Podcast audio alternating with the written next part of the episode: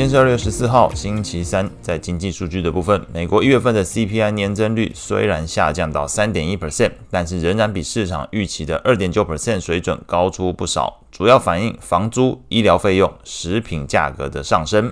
核心 CPI 甚至和上个月一样持平在三点九 percent，同样高于市场预期的三点七 percent 水准。最新的 CPI 数据仿佛印证了 Fed 的担忧，通膨难缠，需要让利率 higher for longer。从 FedWatch 工具来看，市场预期的首次降息时间从五月份进一步推迟到了六月份，降息预期再度延后，美债利率、美元指数同步走高。美股的部分，美债利率上升对于股市评价面造成压力，美股在开盘时候就已经大幅开低，失守五千点大关，同时市场情绪面恶化。恐慌指数 VIX 飙涨十五点零八 percent，来到十六点零三。CNN 的恐贪指标状态则是回落到贪婪阶段，指标读数从七十七下降到六十九。中场美股五大指数全数收黑，按照跌幅排序，分别是罗素下跌了三点九六 percent，费半下跌二点零一 percent，纳指下跌一点八 percent，标普下跌一点三七 percent，道琼下跌一点三五 percent。美股七雄同样全面下跌，跌幅超过两 percent 的分别是亚马逊下跌二点一五 percent，微软下跌二点一五 percent，特斯拉下跌二点一八 percent。标普十一大类股同样全数收黑，相对抗跌的前三名：健康照护下跌零点八七 percent，必需消费下跌零点九八 percent，工业类股下跌一点零一 percent。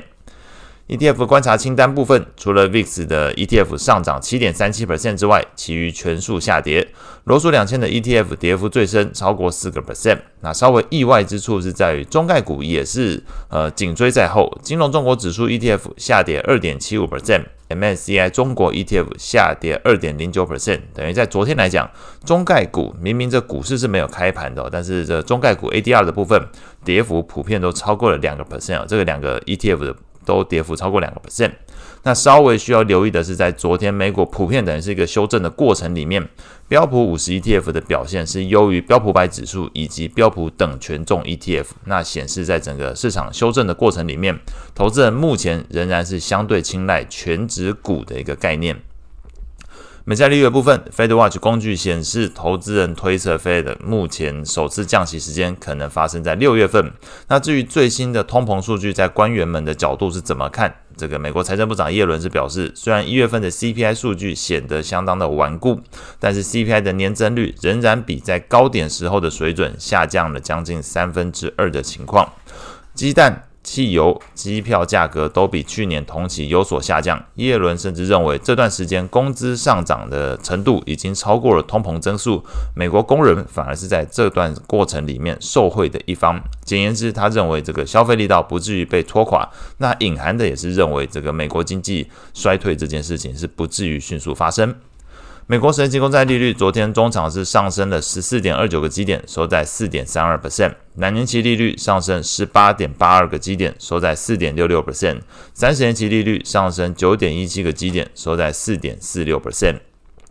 ETF 部分，长天期公债 ETF TLT 下跌一点七一 percent，投资等级债券 ETF LQD 下跌一点一 percent，高收益债 ETF HYG 下跌零点八 percent。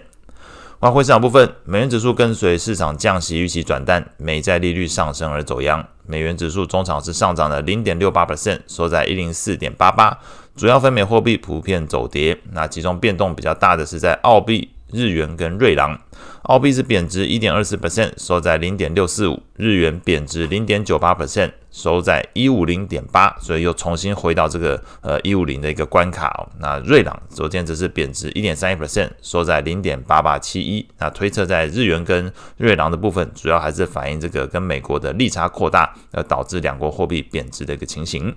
那后续值得关注的经济数据，美国的部分后续还会有零售销售、工业产出、营建许可、新屋开工、PPI，还有密大消费者信心。英国的部分会有工业产出、CPI、零售销售、十二月份的 GDP 月增率，日本会有第四季的实质 GDP，澳洲则会有这个失业率的公布。那以上是今天说的内容，祝大家有美好的一天。